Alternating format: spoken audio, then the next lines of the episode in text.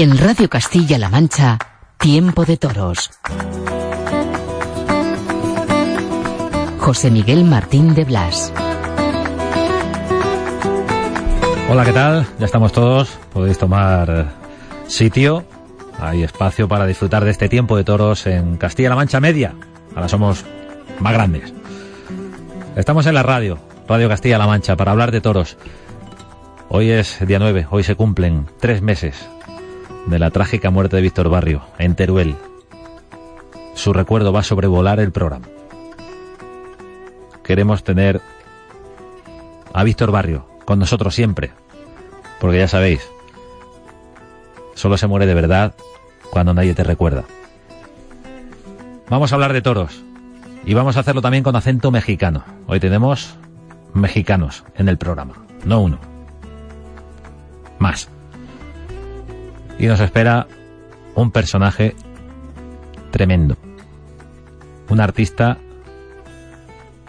con mucho valor, o un valiente con mucho arte, como queráis. Comenzamos, primero nos situamos, y eso lo hacemos con Oscar Aranda, con la pincelada.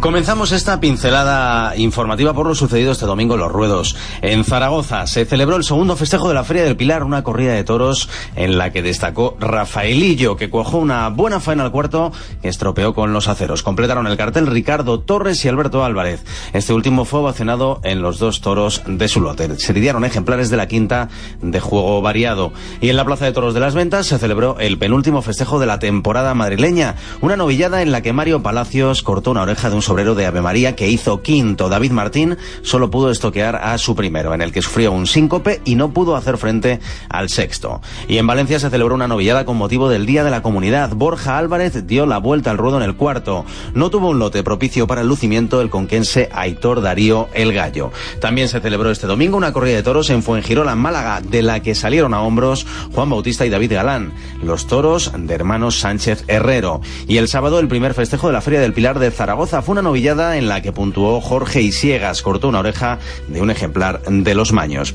También corrida de toros en Illescas, la corrida total, así se había anunciado, y en ella hubo de todo. Tres toreros dispuestos de entrada y buen toreo a la postre, con indulto incluido del quinto toro, un gran ejemplar de Victorino Martín, que le dio un importante encierro en la plaza toledana.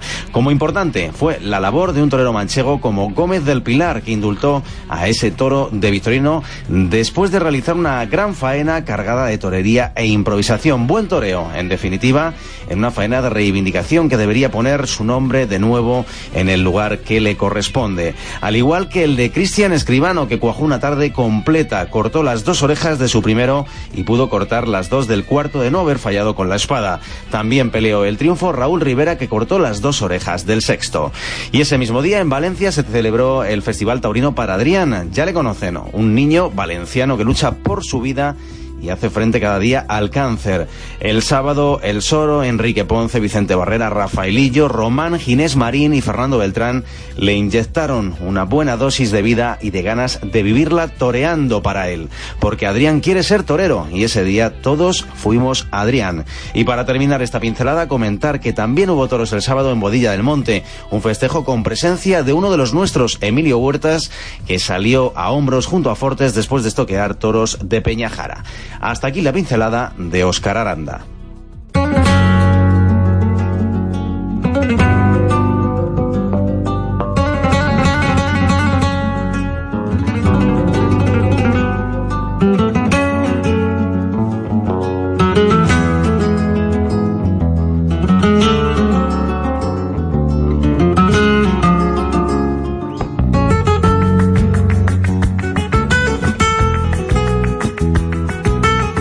Es tiempo de toros en la radio, tiempo de toros en Castilla-La Mancha Media. Ahora somos un grupo muy grande y cada vez somos más. Al otro lado de la radio, en la carretera o en sus casas o a través del ordenador o del teléfono. Bueno, hay muchas maneras de escuchar este programa, incluso al día siguiente, es lo que tiene la modernidad. Pero hecha esta digresión, que no sé por qué, me gustaría presentaros a alguien que conocéis muy bien, un torero que hemos estado a punto de perdernos, porque el sistema no le echaba cuentas y como otros con talento se veían en su casa sin poder torear y sin poder expresar lo que llevan dentro. Y lo ha expresado. Vaya, que sí lo ha expresado en esta temporada. Es una incógnita saber si ya ha terminado su temporada o no, por algo que vamos a descubrir ahora mismo. Una temporada que arrancó, voy dando pistas, por la Puerta Grande de Madrid. Y digo que es una incógnita porque tiene anunciada su presencia en Jaén, pero no sabe todavía si podrá cumplirla, porque resultó herido en la Feria de Otoño. Curro Díaz, buenas noches. Hola, buenas noches. ¿Cómo estás? Físicamente, eh, bien, de, todo, de todo. ¿Cómo estás? De todo. De todo, bien. Anímicamente muy bien y físicamente pues, ahora mismo con la pierna inmovilizada y esperando pues, las revisiones de, los cirujanos y sobre todo por lo, que ahora empiezan a aparecer por los dolores de todo. Al, pararme por todos los dolores de, de, pues, de, la, de la paliza y eso pues, empiezan ahora mismo a aparecer. Los dolores eh, que supongo eh, que después de una tarde en Madrid eh, se anestesian mejor, después de una tarde como la que protagonizaste en otoño, ¿no? Sí, hombre, estoy feliz también porque la temporada ha sido una temporada ha sido muy bonita, ha sido eh, dura, pero a la vez muy bonita. Y yo lo pasé muy mal antes de ir a Madrid este en otoño porque sabía que, que todavía que todo era muy bonito, pero que había que, que había que refrendarlo Madrid, sobre todo pues por dar un paso más, ¿no? Y, y situarte en un, un sitio de privilegio y era consciente de ello. Eh, efectivamente, gracias a Dios pues dolorido lógicamente pero digamos que no, no, no me molesta absolutamente nada después de, de, que, de sentirme muy satisfecho ¿no?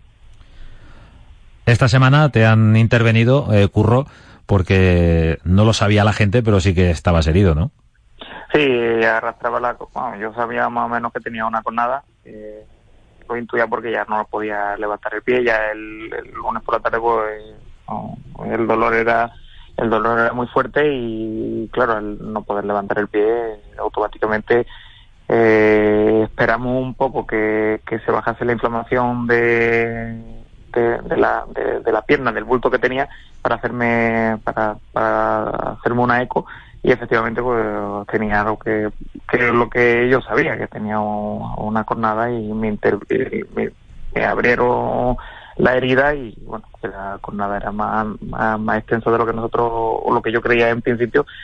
Pero bueno, gracias a Dios fue limpia, no, no interesó ninguna vena, ninguna arteria ni nada y bueno, ahora mismo lo, es cuestión de, tiempo, pero que vamos, que no, no, no, hay, no tiene ningún problema de nada. ¿Qué ha sido para Curro Díaz esta temporada 2016? Bueno, ha sido, creo que ha sido la temporada más importante de, mi vida eh, te escuchaba había sin querer había dado había en una entrevista que me hicieron eh, lo dije yo, no tenía pensado de, de, torear más porque también me faltaba un poco de motivación eh, yo arrastré fíjate la, la jornada de Sevilla eh, que me, me, me toca un nervio yo esa jornada la arrastré sin, sin decir que yo no podía, que tenía una pierna caída, es decir, yo me puse un aparato, toré, toré, toré, me lo tragué y llegó un momento que ya dice, como que estaba muy, como había toreado, había toreado, había, había toreado, había toreado, había hecho un esfuerzo eh, tremendo y como que tampoco había pasado nada de, de, importante que, que, que pusiese que estuviese en todas las ferias y entonces el año pasado cuando acabó la temporada estaba como desinflado, ¿no? ya me encontraba mejor físicamente y, bueno y tenía hecho algunas cosas en algunas cosas en América pero en provincia. Joder y llegó un momento que dije ¿qué, qué hago qué, qué hago aquí no ¿Qué, hago qué hago aquí otra vez empezando donde volviendo otra vez a empezar después de haber estado en, en, la feria de, estando ahí no y, ahí fue cuando dije me, afligí un poco y dije ya no ya no todo ya se acabó, ya no he perdido la ilusión y bueno, como me había comprometido, tenía los billetes, eh, tenía que viajar porque los hombres somos hombres y tenemos que tirar para adelante, pues ahí pues, creo que fue lo que me, me sacó, ¿no? Lo que me, me salvó la ilusión porque otra vez volví a empezar eh, fuera de casa y fuera de, del cariño de, la gente de la gente cercana pues empecé a, a, ver que el cariño que me tenía gente que no me conocía absolutamente nada como torero y cuando llegué a España pues tenía que me habían hablado de, Madrid el domingo de Ramos y yo sabía que el domingo de Ramos pues iba a formar un, lío y efectivamente pues salir por la puerta grande ¿no? ¿Ha sido tu tarde más feliz de la temporada? La tarde más feliz de la temporada posiblemente sea esta última de, de, Madrid, ¿no? La de otoño. Eh, la de otoño, sí, sí. La de las volteretas. La de las volteretas fue la, sobre todo porque era una responsabilidad muy grande cuando terminé de hacer el paseo en Madrid y esa ovación que, tuve que saludar en Madrid. era muy bonito, era una cosa muy bonito, pero era muy comprometido, ¿no? Y tenía que estar a la altura de, del cariño de 19.000 personas sacándote a un tercio a saludar y tenía que, tenía que tenía que, corresponder y, me y respondió el cuerpo y la cabeza y pues y sobre todo cuando acabó la tarde y llegué al hotel pues me, sentía ya esa sensación de tranquilidad no de felicidad sino de, tranquilo de decir joder pues eh, ha salido una temporada he acabado en ese momento Madrid había terminado joder me sentía esa, esa tranquilidad que te da, te hace estar, eh, ese bienestar de, la tranquilidad, pues así me sentí yo ¿no? cuando me, metí en la ducha. Un año, eh, curro, recordamos que, que, arranca con la Puerta Grande de Madrid. Y fijaos bien, eh, esto va para todos los que nos estáis escuchando. El propio protagonista pone por delante una tarde de volteretas, de una jornada interna, de mucha entrega y no premio eh, tangible la ponen muy por delante de una que hubo Puerta Grande al principio de temporada. Pero ha sido un año, curro, en el que supongo que habrás debutado incluso en algunas plazas, que habrás eh, recuperado esas sensaciones de sentirte parte importante de las ferias, eh, de, estar presente y también habrás podido disfrutar, por ejemplo, en Almería con los toros de Victorino, ¿no? Claro, ah, también, por ejemplo, una cosa que no me quise eh, apear de, la temporada y ganaderías, por ejemplo, que, yo no, no, no había pues no era había matado alguna pero no, en sitios importantes. Y con la ganadería de Vitorino pues tuve que eh, eh, fui a Bilbao eh, con un, mi, presentación en Bilbao fue un mano a mano con una de Vitorino. Anteriormente había indultado un toro de, Vitorino también. En Almería y pude pude ser de los triunfadores de la feria con la de Vitorino. Llega al, a Logroño también con la de Vitorino y, y triunfé y, ganaderías que, bueno, ganaderías que, hacía muchísimo tiempo que no mataba, como la de Cebada Monte Marzán, que también me dio mucho. Fui a Vic, una plaza durísima con una de Baltasar Iván y Oreja. Es decir, ha habido a lo largo de la temporada eh, cosas muy buenas, cosas muy duras y, he vivido, vivió la, cara, eh, la cara y la cruz eh, del toreo, por desgracia para mí, he vivido, he vivido dentro de lo que está el toreo, pues he vivido también, he vivido la cruz, ¿no? Una temporada de muchas sensaciones muy buenas, que tengo que decir que han sido sensaciones buenas, muy buenas en todos lados y alguna y alguna alguna amarga que, que siempre me la ha curado el toro, siempre la sensación de, torear pues, me ha curado todo lo malo que me ha, que me ha pasado. Bueno, lo malo ha sido una tarde que fue la cruz del toreo. ¿no? Estamos hablando, eh, aunque no lo mencionaba Curro Díaz, eh, yo creo que todos los aficionados, todos los oyentes se pueden situar en la tarde de Teruel, en esa tarde en la que Curro Díaz hacía el paseillo con Morenito de Aranda y con Víctor Barrio, la tarde en la que Víctor Barrio muere en los pitones eh, de un toro. Esa es la tarde más amarga de, una vida como de mi vida, de mi vida, sí. Eso ha sido indudablemente, me, creo que por desgracia me tocó vivirla y ser, un, protagonista secundario, pero tuve que la viví. Pero mira, eh, desde el primer, estuvimos juntos ese día, estuvimos juntos ese día y a mí me salvó el toro. ¿eh? Eh, creo que a mí me salvó ese día también vuelve otra vez a salvarme el toro y entendí todo muy rápido. Pues ese día por la lucidez de entenderlo todo rápido, lo que había pasado, tuve la suerte de, de, que saliese por equivocación en el orden de Lidia el toro mío, que me correspondía a mí, que de poder torearlo.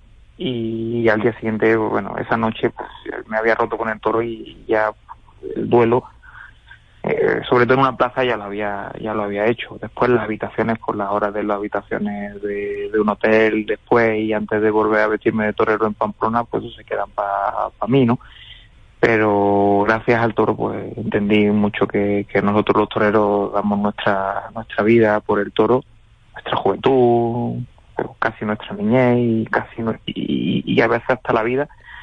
Por eso hace que por eso hace que esta profesión no se pueda discutir, es indiscutible, porque esto es en el siglo XXI que, que, uno sueñe por hacer una obra de arte delante de un toro, una obra efímera y que, que ponga y que ponga en una balanza la, tu vida, tu propia vida, que en un momento determinado lo que más quieres, a veces es lo que más quieres, otras veces no, pero joder, eso hoy en día nadie es capaz de dar una vida por, por algo de lo que lo que uno cree, es lo que es lo que uno pues vive y sueña.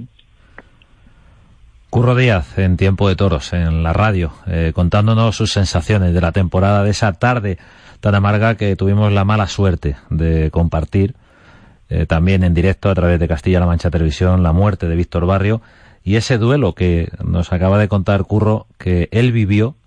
Por suerte hubo una equivocación al soltar el siguiente toro, salió el que le correspondía a él y no creo que diga ninguna barbaridad si sitúo esa faena de Curro Díaz entre las eh, más importantes de la temporada y las más importantes por todo de las que yo he visto en la plaza. Pues es que fíjate si es grande, si es grande el toreo. Eh, podía haber salido malo, podía haber salido el toro ese, podía haber salido eh, deslucido, joder, es que vistió, que invistió con una suavidad tremenda, es que dijo, bueno, es que es una cosa que, muchas veces lo pienso y es que, es que no hay nada más bonito que torear.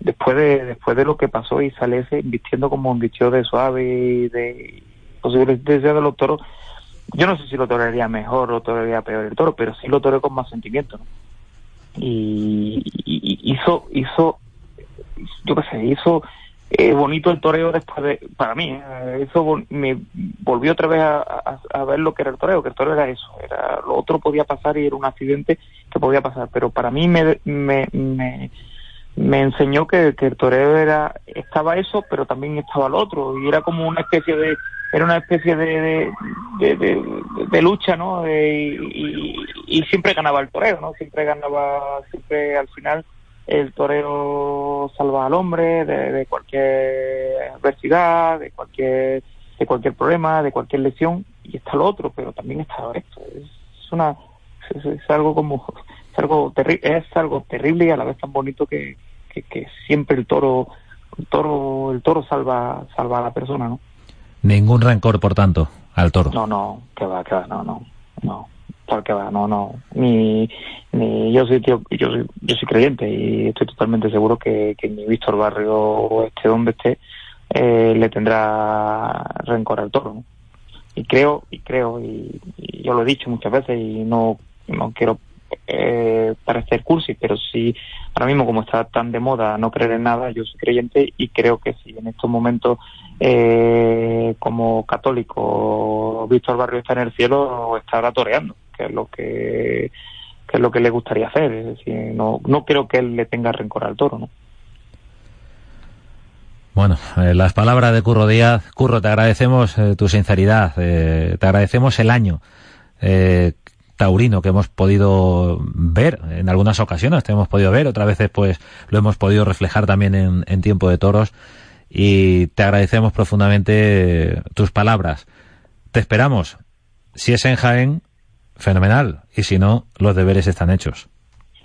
Ojalá pueda, ojalá pueda encontrarme, pero también, también si yo no me encuentro, no quiero engañar a nadie ni quiero llegar a una plaza. Yo me considero un, hombre por lo que me he visto por los pies y, soy consciente de que cuando sale una autoridad, por lo menos tiene que estar a un, a un 70 o un 80%. Y, y si estoy, encantado y voy ahí. Y, y me encantaría, ¿no? Ahora mismo me encantaría, ahora estoy loco por torear, ahora lógicamente estoy loco, loco por torear. Curro Díaz, buenas noches y muchísima suerte. Muchísimas gracias, buenas noches.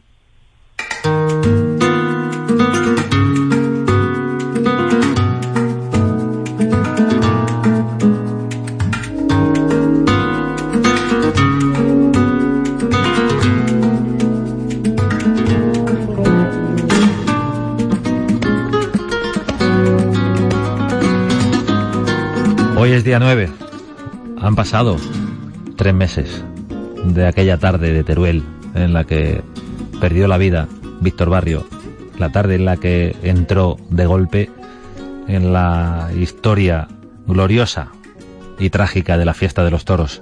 Una tarde en la que nuestro protagonista anterior, Curro Díaz, también estaba vestido de torero.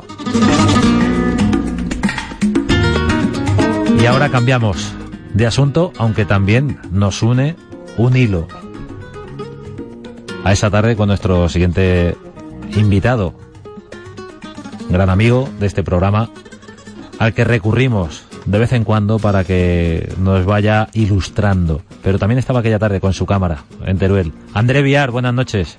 Buenas noches, amigos. Vaya cosas que nos cuenta Curro Díaz de cómo vivió él esa corrida de toros. Pues, ¿eh? Tremendo, tremendo. Fue una tarde trágica, ¿no? Pero bueno, ahí los toreros estuvieron a, la altura de las circunstancias, ¿no? Y eso eso muestra una vez más que, que, esta gente es distinta, ¿no? Que se, se puede se puede anteponer a cualquier circunstancia y, y, y, en el caso de Curro, que es un gran artista, pues muestra que, que los mal llamados artistas a veces pues son también toreros muy valientes. ¿eh? Esto esta es la lección que, que nos da esa tarde. No conozco ningún torero que no tenga valor. Parto, no, parto de esa más base. O menos, más, o menos, más o menos, pero con realmente. un depósito más o menos lleno y lo gastan más o menos, pero pero para ir al toro hay que tener valor indudablemente y, para, y para a su- quedarse. a su pro- y para poder pa- primero para vencer a su miedo, a su propio miedo que todos los tienen y, y luego para quedarse claro, para quedarse quieto. Totalmente. André, eh, cuéntanos, ¿cómo es el Senado de Francia, de tu país, que acoge eh, un coloquio, que acoge un encuentro para reunir las sensibilidades eh, en torno al mundo del toro? Ahora que, bueno, pues aquí a veces estamos desnortados. Cuéntanos, ilústranos. ¿Qué habéis Pues hecho? El, sen- el Senado de Francia es, el, es la Cámara Alta, que es la, la Cámara Noble, yo diría, de la política en Francia, porque los senadores son, son gente que representan a los territorios, es decir, muy arraigados eh, a, a- las comarcas que, que, la, que las mandan ahí. Entonces, su preocupación, aunque también tienen que intervenir en, la, en las leyes nacionales, obviamente, pero su preocupación hacia eh, la vida cotidiana de, los ciudadanos de, de- su territorio, pues es mayor que la de los diputados, que ellos quizás tienen otra otra ambición, ¿no? De ser más representar la nación y tal, pero por eso también se alejan muchas veces de, de su gente, de su pueblo, y por eso hemos escogido el Senado y hemos pedido poder organizar ese encuentro ahí para, para, para por fin dejar de defendernos y atacar, porque de, eso se trata. Estamos viendo que eh, no solo en Francia, en España, en todos los países del mundo y, y también en los países que no son taurinos. Estamos viendo una ola de animalismo eh, inmensa que está que está intentando eh, acabar con, con el modo de vida que, que tenemos desde siempre, ¿no? Y entonces hasta ahora los sectores eh, en los cuales el, el destino del animal es la muerte, casi todos, sea para comerlo, sea en la corrida de toros, sea en la caza, pues en todos estos sectores estábamos y segui- seguimos estando en la picota, porque este animalismo es una inquisición moderna. Atacan, insultan, eh, condenan y la pena es que los medios de comunicación pues no tiene la distancia necesaria para, para, para mirar un poco el problema de fondo y decir, oye, vale, está bien, pero eh, una vez mm, pasada la emoción de imágenes que pueden ser terribles, como la- las que hemos visto en algún matadero y eso, pues hay que pensar, hay que detenerse a pensar, a ver, eh, esta gente me dice esto, pero ¿quién es esta gente?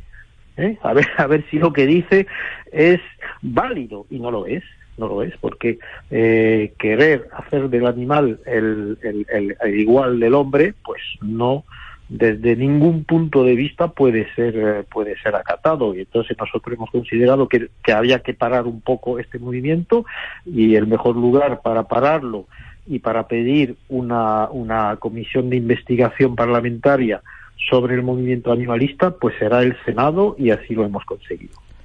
Fíjate, André, que yo a veces con todas estas cosas me acuerdo de la película El planeta de los simios, con los humanos sometidos por Pues los ahí- animales.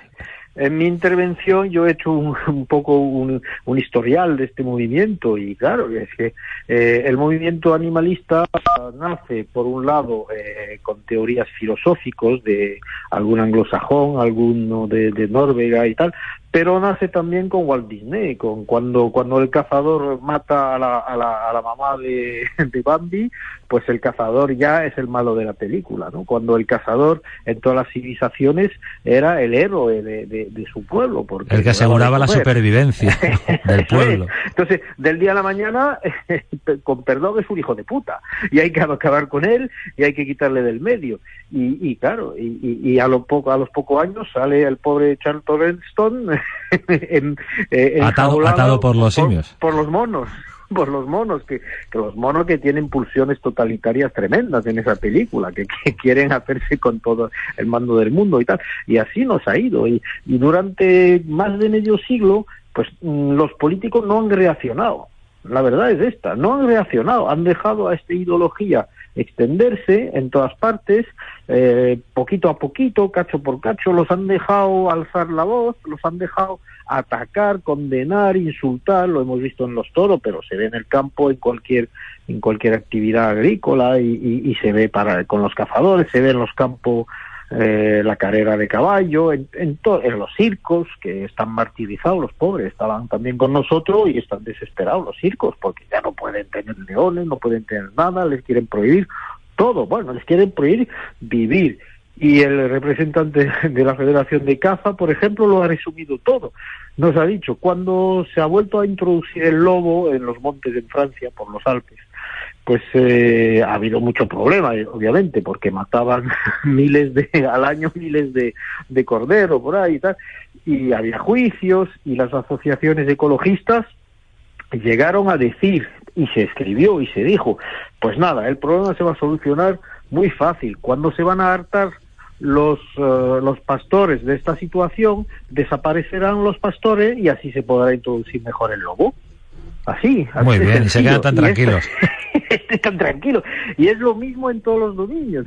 es que cuando el hombre, es que eh, eh, esta ecología profunda que se llama, que, que, que pretende eh, proteger la naturaleza, pretende proteger la fauna, eh, su, su, su gran idea es que eh, en cuanto menos humanos hay, mejor se puede proteger. Entonces hay que quitar el hombre del medio.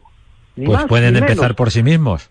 No, no, bueno, no, ellos no, ellos son los, los sabios, y entonces ellos, eh, bueno, tampoco van mucho en la naturaleza, ¿eh? ellos se quedan en los, en los Se despachos, quedan en, las moquetas.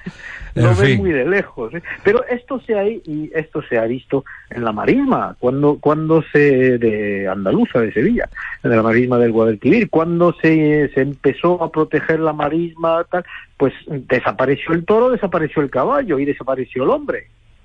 Ya han quitado, han quitado todo. En todo lo que es el coto de Doñana ya no queda ninguna actividad humana. Lo han preservado, claro, lo han preservado, pero han quitado al hombre de- del medio. A ver si esto.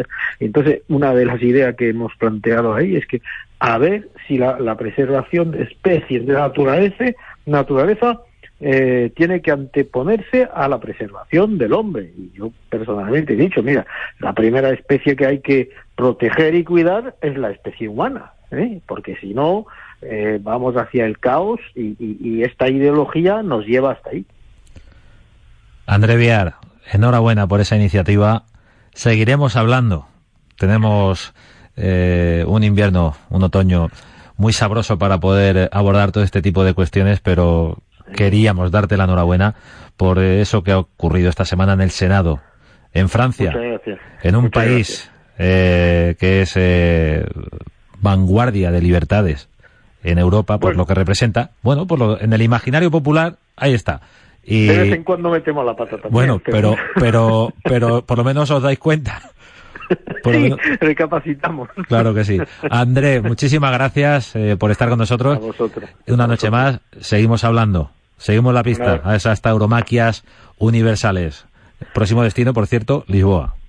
Lisboa, Lisboa, Lisboa y, y ya, ya en Francia también una gira que se prepara para todo el invierno y bueno, no hay que parar. Y luego, sobre todo, a partir de, del coloquio de París, ha nacido un movimiento unitario que no tiene afán político, por supuesto, nadie quiere ser presidente de la República ni, diputado, tal, pero queremos defender nuestros valores culturales y, nuestra gente eh, para que pueda vivir en el campo. Se están muriendo con, todos los ataques que, sufren. Entonces, esta unión que hemos eh, empezado entre el mundo taurino, el mundo de la caza, el mundo agrícola, los circos, todas las actividades así que están eh, el blanco de, esta gente, pues lo vamos a formalizar un poco y se va a extender por, creo que por todo el país y que va a haber una, una, una presión muy fuerte hacia los, eh, los diputados, senadores de toda la Francia. Y eh, diciéndole una cosa muy sencilla, vamos a ver, tú eres animalista o humanista, tú lo que quieras. Ahora, si eres animalista, pídele el voto a los animales, a los humanos no y, hace, y haremos campaña diciendo quién es quién. Y creo que así se van a plantear el problema de una forma muy pragmática, ¿no? Van a decir, oye, es verdad, a ver, ¿a mí quién me saca?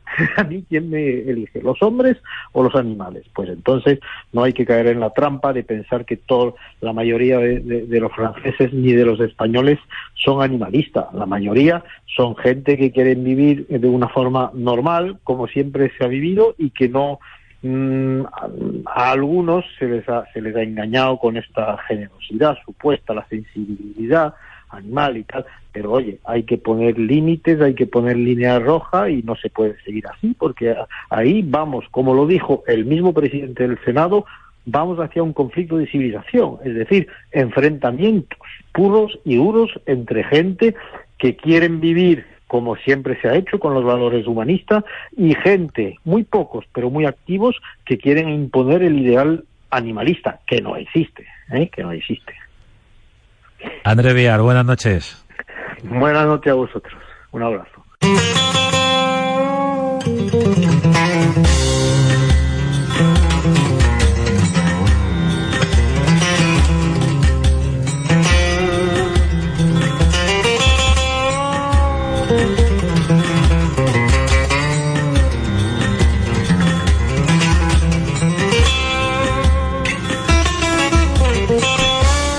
Es tiempo de toros en la radio. Es tiempo de toros y ahora queremos mirar hacia el 12 de octubre, porque el 12 de octubre hay toros en las ventas.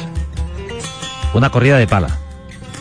Robleño, Alberto Aguilar y un personaje al que ayer, en tiempo de toros, en Castilla-La Mancha Televisión nos presentamos, para aquellos que no conocierais, a ese torero mexicano de Aguascalientes le llaman el Cejas. Es Arturo Macías. Arturo, buenas noches. Buenas noches, mucho gusto saludarte. ¿De dónde viene lo del Cejas? De mi padre. Mi papá era juez de plaza, presidente de las corridas de toros, he dicho aquí, y fue aficionado práctico. Entonces, pues era un personaje allá en Aguascalientes, en México, en Aguascalientes era un personaje muy conocido. Imagínate, juez de plaza de la feria de, de Aguascalientes, con la responsabilidad que conlleva, pues eh, y, toreaba festivales. De ahí me viene precisamente, aparte a mí, de heredarme el apodo, me heredó la afición a los toros. Luego ya después, desgraciadamente, murió cuando yo era muy pequeñito, cuando yo tenía ocho años. Pero, pero de ahí me viene. Mi papá estaba más cejón que yo y ahí me vino la herencia también del apellido, del, del apodo. Pero en, en España realmente no te has anunciado como el Cejas, ¿no? No, ni en México. Lo que pasa es que muchas veces alguno que otro me, me, que, sabe que me dicen así, lo pone en algún cartel, pero no, nunca me he anunciado yo como el ceja. Me lo dice la gente que me conoce y, y, eso, pero pero en los carteles no, no, para nada. Eso es más como, local de Aguascalientes, ¿no? Está con nosotros Arturo Macías, eh, un torero mexicano, como podéis deducir todos los que nos seguís a estas horas en la radio, un torero mexicano eh, que es pura vitalidad, ese acento te delata, Arturo, evidentemente, y eso que tienes eh, un pie en México, pero otro pie en España. Sí, me encanta. Sabes, yo, mi segunda tierra, mi primer tierra puede ser esta o aquella, ¿no? Mi, como sabes, mi, Mi mujer es, es española, mi mujer es sanluqueña, tengo también mi casa en Sanlúcar de Barrameda, entonces paso mucho tiempo de tanto en acaba la temporada de México, acabando la feria de Aguascalientes, que casi todo el verano allá se para mucho, y me vengo cuatro meses para acá, que fue precisamente también cuando coincidimos nosotros en, en Salamanca. Me vengo para acá y me la paso entre entre Sanlúcar y Aguascalientes, entre España y México, siempre todo el año, ¿no? Yo después de que vine aquí en el 2010 con Corbacho, este, nunca he perdido la relación con España. Todos los años siempre he venido, todos los veranos, matando toros, haciendo campo. Desde antes, desde el 2002, que yo, yo llegué aquí en España en el 2000, la primera vez también precisamente con Corbacho, con Taurumex. Y pues han sido ya 16 años donde prácticamente todos los años he estado aquí viniendo a España. ¿Eso en qué te ayuda o no te ayuda de cara a, la temporada española, de cara al conocimiento y al trato, eh, eso decir los toreros, ¿no? Que, es un poco más arisco el, el toro español, ¿no? Sí, sí, y, y, la gente también es diferente, ¿no? Al principio cuando estaba más, cuando recién llegué, no entendía muy bien eh, el, bueno, la, la, agresividad del toro, que para mí era agresividad, ¿no? Y es bravura en su momento cuando cuando estás empezando y yo estaba acostumbrado a otro tipo de embestida y, y igual también el trato con la gente no y conforme cada año este he ido teniendo experiencias de vida donde cada año he podido torear toros donde he tenido grandes amigos cada vez me enamoro me, me he enamorado más de España y en lo personal es un país que me encanta una cultura y una manera de ser que, que me identifico yo mucho y me encanta tanto la manera de ser del español también como del toro. Y a mí profesionalmente pues me ha dejado muchísimo el venir año con año, ¿no? Eh, nunca he estado, he, crecido para, paralelamente mi carrera en España y, yo todo lo que continuamente venía y practicaba, entrenaba aquí o, o aprendí aquí, pues tenía todo el año también para irlo poniendo en práctica allá en México. ¿Qué hay de lo que haces o puedes hacer al toro en la plaza en España que no casaría mucho ante el público mexicano y a la inversa? Que es aquello que, por ejemplo, en México sí que te planteas en tu repertorio y aquí a lo mejor no, o no se valora o incluso se protesta. No sé, yo creo que ya ahora mismo, ahora mismo, a lo mejor esta pregunta hace cinco años o hace ocho años, diez años te hubiera contestado otra cosa pero ahora mismo yo creo que ahora mismo el toreo está muy globalizado. Ya con, con la cercanía que tenemos de los continentes, es muy fácil ver lo que pasa en México ahora mismo en el Twitter, en el Facebook, en Internet, en las páginas de taurinas, lo que pasa en México, en España, lo que pasa en, taurinamente hablando, en el, mundo ya está muy junto. Entonces, yo creo que hasta el mismo toro, nos, esto nos ha orillado a los toreros a hacerle lo mismo al toro mexicano que al toro español y, nos ha dado más capacidades. Yo creo que a los toreros también este tipo, esta globalización. Y yo creo, yo creo que ahora mismo al toro se le pueden hacer las mismas cosas, eh, no a todos, a lo mejor, pero taurinamente eh, hablando, yo creo que se le pueden hacer las, las mismas cosas similares. Y los públicos yo también creo que han evolucionado. Por ejemplo, aquí en, en España ahora mismo yo creo que hay una variedad en los últimos años que no se tenía y que eso, y que eso siempre ha caracterizado a México. Estamos hablando con Arturo Macías. Arturo Macías es uno de los eh, toreros que el próximo día 12 hará el paseillo en la última función de la temporada en las ventas, en la primera plaza del mundo, una corrida de, de pala. ¿Alguna vez has toreado palas? Sí, en el 2010 cuando hice mi temporada aquí en, España, que me, que me apoderó Antonio Corbacho, eh, mi presentación en Sevilla fue con una corrida de pala. Eh, fue una experiencia dura, el segundo toro me pegó una cornada muy fuerte, de gravedad, pero, pero para mí fue una tarde independientemente de eso muy bonita, mágica. El poder hacer el paseillo en Sevilla y el hacer mi presentación en Sevilla es algo que nunca olvidaré. ¿No has vuelto a torear en Sevilla, Arturo? No, no, no. Y espero prontito regresar. Pues eso es lo que deseamos todos, que los buenos toreros eh, tengan sitio en las mejores plazas. ¿Qué significa Madrid eh, para, Arturo, para Arturo Macías ahora? Porque normalmente el público español puede pensar, bueno, un mexicano que aquí no torea, no le vemos en ningún sitio, pero Arturo Macías sí que tiene su temporada y tiene su sitio y su cartel en México. Sí, en México tengo ya, bendito sea Dios, mucho tiempo. Llevo 11 años de alternativa y llevo 10 años prácticamente en todas las ferias y siempre quedando los tres primeros del escalafón. toreando cerca de 30, 50 corridas de toros, y ha habido años donde he toreado hasta 80, 90, ¿no?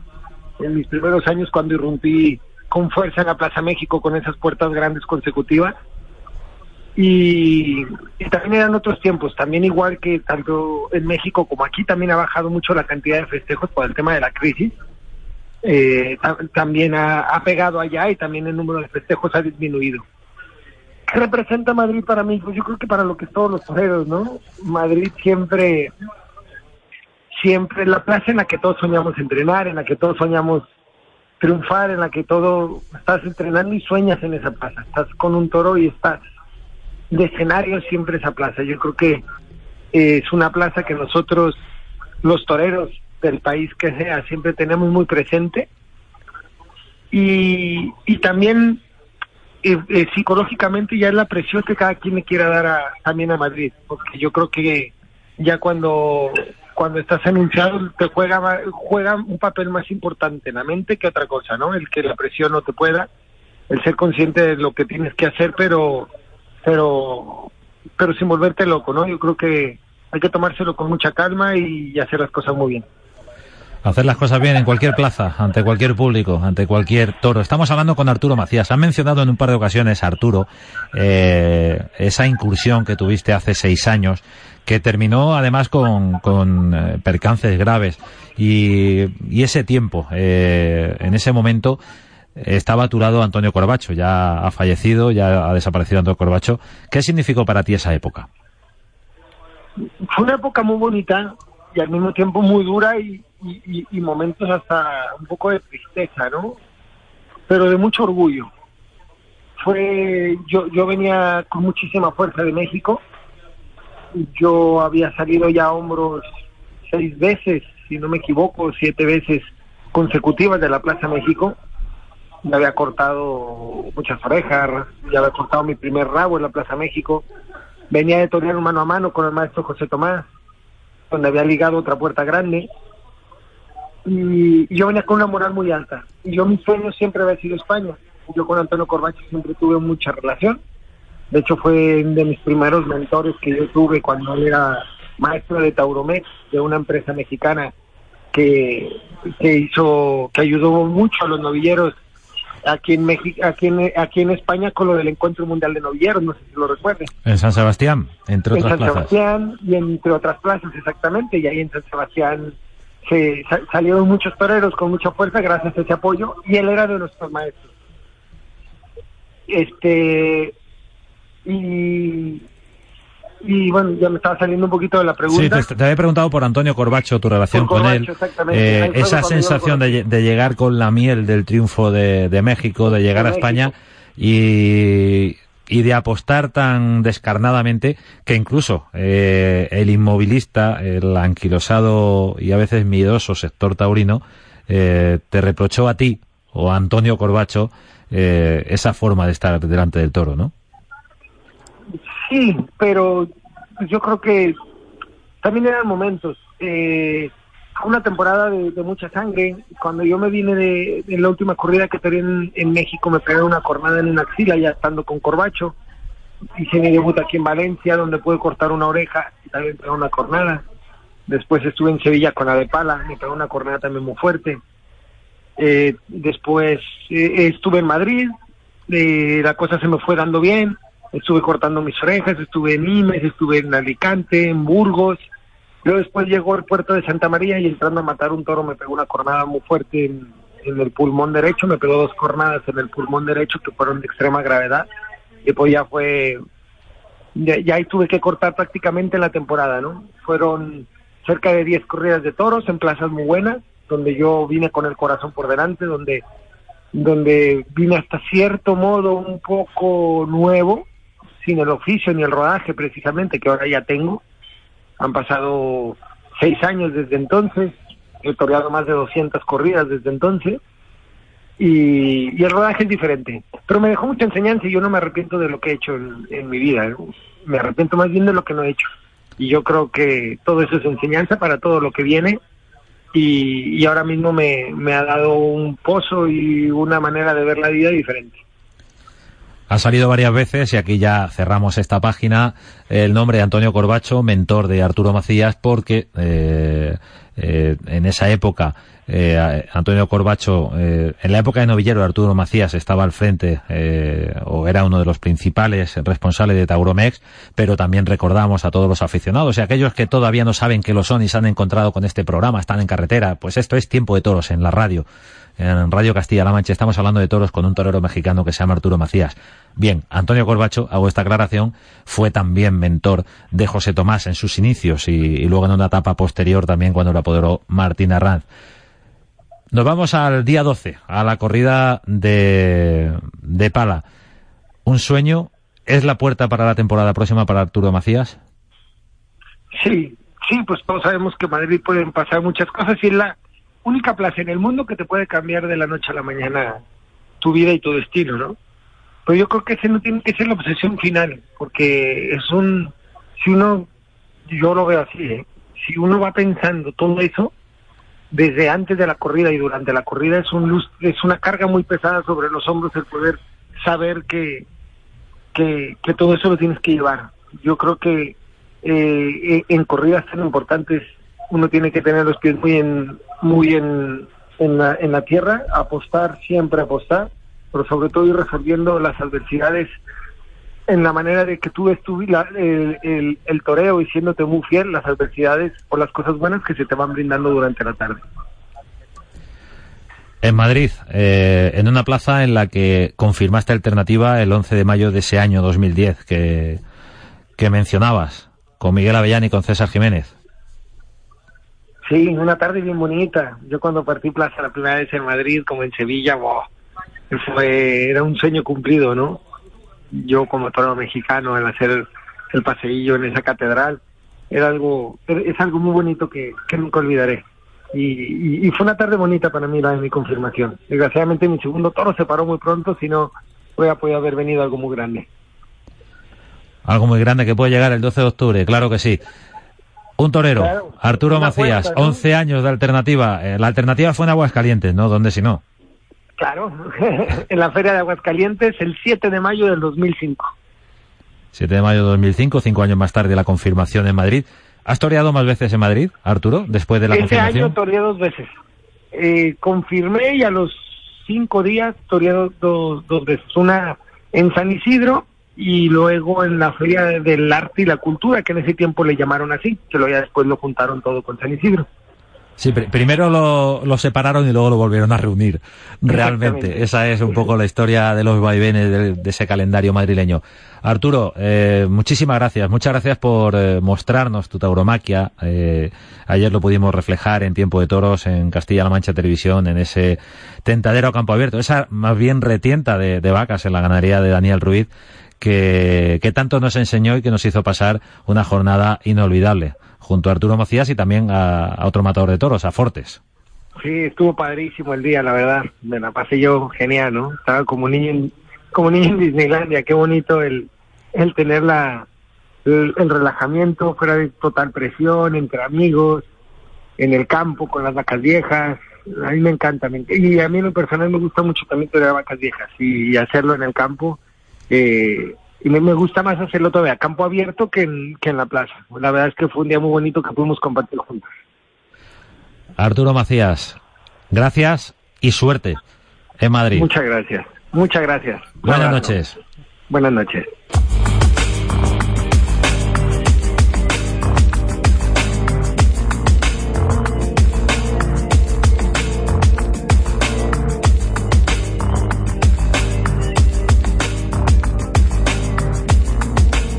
Seguimos en Tiempo de Toros, en la radio, en esta noche de domingo, y me vais a permitir que sigamos también con acento mexicano. Nos espera un protagonista al que tenemos el gusto de saludar y de felicitar por su triunfo en una feria importantísima, la más importante para los novilleros, el zapato de oro de Arnedo. Se llama Leo Valadez. Leo, buenas noches. Hola, muy buenas noches. Bueno, pues de mexicano a mexicano hemos pasado en tiempo de toros.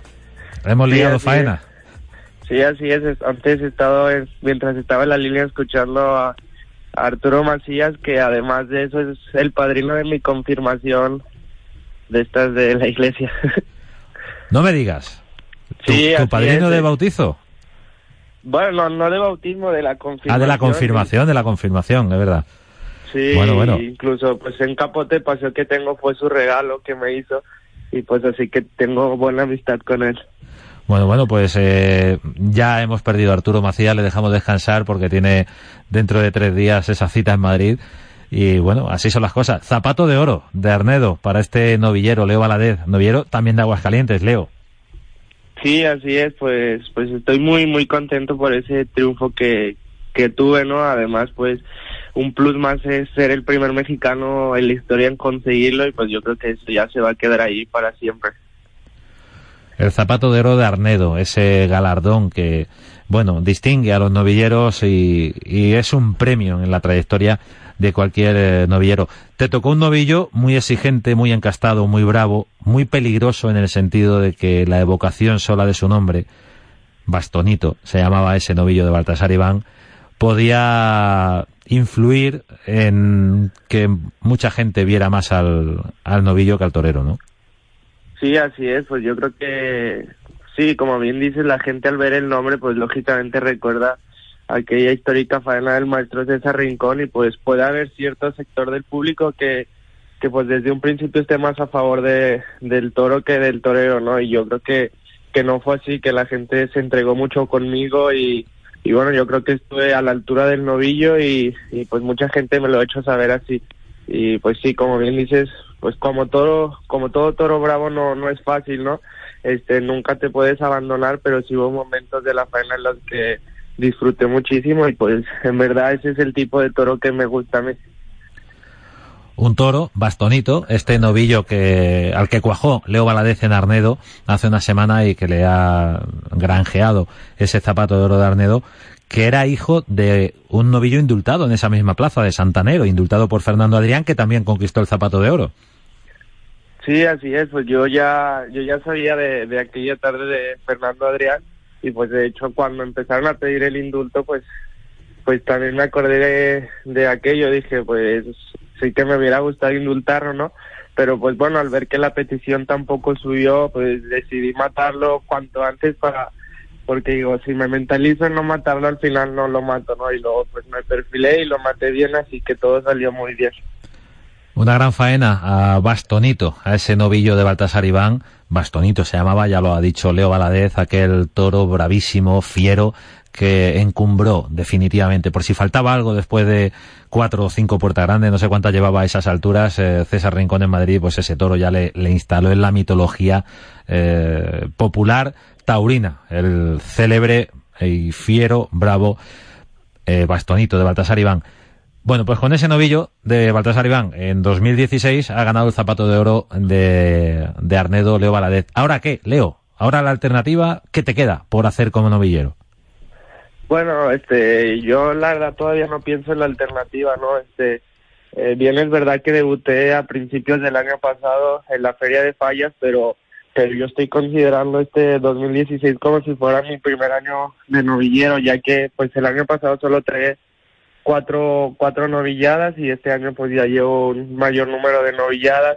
Y bueno, yo creo que de novillero me quedan hacer muchas cosas, ¿no? Pues torear en Madrid, en Sevilla y pues muchas plazas más importantes, así que pues espero presentarme en ellas y ojalá el principio de temporada que viene sea bueno y, y pueda tomar la alternativa, aunque pues prefiero tomarla bien preparado a un poco precipitado.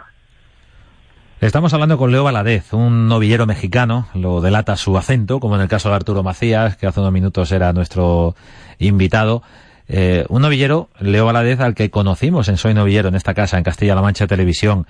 Eh, ya en aquel momento destacaba la capacidad tuya como torero, Leo. ¿Cómo ha sido tu estancia en España, tu forja como torero? Porque realmente, si no tengo mal entendido, ha sido básicamente aquí en España, ¿no? Y además en Castilla-La Mancha.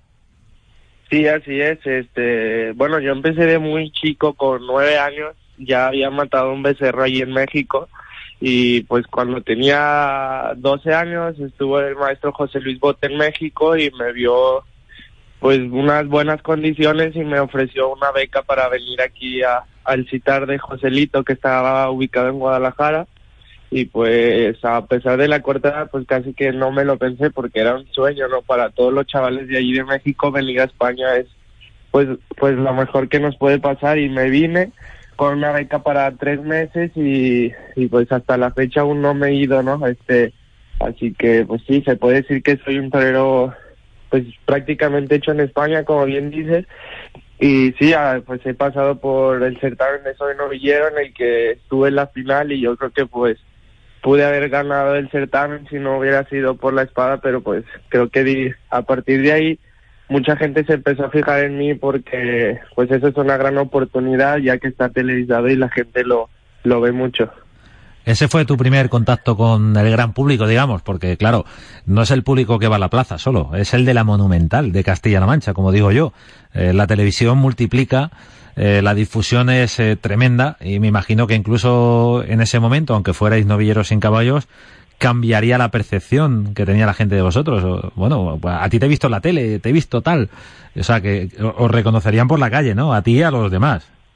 Sí, así es, sí me ha pasado en muchas ocasiones de, gente que me reconoce pues por de aquel certamen y pues sí, como bien dices, yo creo que fue mi primer contacto ya con el gran público, ya que pues había traído pocas novilladas y en pueblos sin importancia, ¿no? Y ya ese fue como, como mi gran salto y además yo creo que sobre todo el primer día estuve muy bien y pues la gente se queda ya con tu nombre y con, y con tu cara con tu nombre y con tu cara.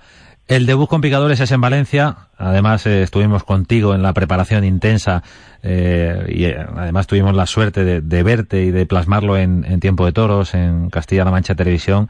Pero, claro, una cosa es el debut y luego otra bien diferente es el camino. Por ejemplo, este año has tenido una jornada muy fuerte en Málaga.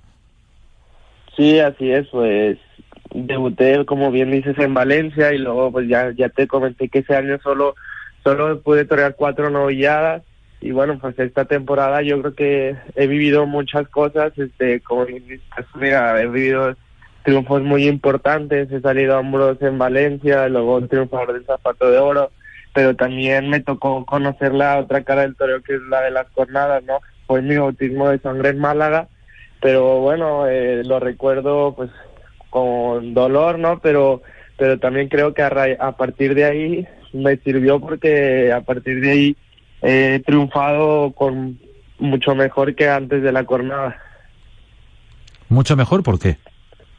Pues no sé, yo cuando estuve, pues estuve como 20 días sin poder casi que ni entrenar y no sé, utilicé ese tiempo pues para, para buscar en realmente qué es lo que quiero como torero y pues de hecho antes de reaparecer toreé unas vacas y yo creo que son de las es de las mejores veces que he toreado no y, pues creo que cambió un poco mi concepto y, y pues eh, a la vista se ve que, que los triunfos más importantes los he conseguido después de ese día.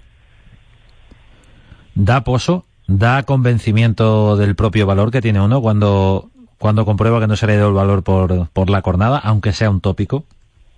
Pues bueno, yo creo que en mi caso sí, pero también creo que en mi caso es diferente, ya que la cornada llegó banderillando, ¿no? A lo mejor si me llega a agarrar con la con la muleta, pues hubiera perdido un poco más confianza, pero pero en mi caso yo sí siento que me dio un poco más de pozo y, y de confianza en mí mismo. Vamos, que como te la pegó banderillando, pensaste, se la ha pegado a otro y no a mí, ¿no? Sí, así es, pues pensé que, que me... Además fue en un kilo, lo pensé, pues lo habré hecho mal y bueno, la, la verdad es que no solo he banderillado dos o tres novillos después de la cornada, pero, pero se olvida, se olvida rápido, por lo menos en mi casa. Pues eso deseamos. Eh, estamos hablando con Leo Valadez eh, en Tiempo de Toros en Castilla-La Mancha Media, en la radio, en la noche del domingo en Tiempo de Toros. Leo, eh, ¿estás empadronado en Guadalajara? Sí, sí, así es. Desde ¿En Fuente Encina o dónde? En Fuente Encina, sí. O sea que eres casi, casi, casi paisano de Manolete, porque sabes que Manolete pisó por esos terrenos. Sí, así es. Pues aquí la gente mayor del pueblo sí nos ha contado muchas veces que, que llegaron a ver a Manolete por aquí. es una historia muy famosa. Leo Valadez, muchísimas gracias por estar con nosotros. Enhorabuena por ese zapato de oro de Arnedo y suerte. Muchas gracias.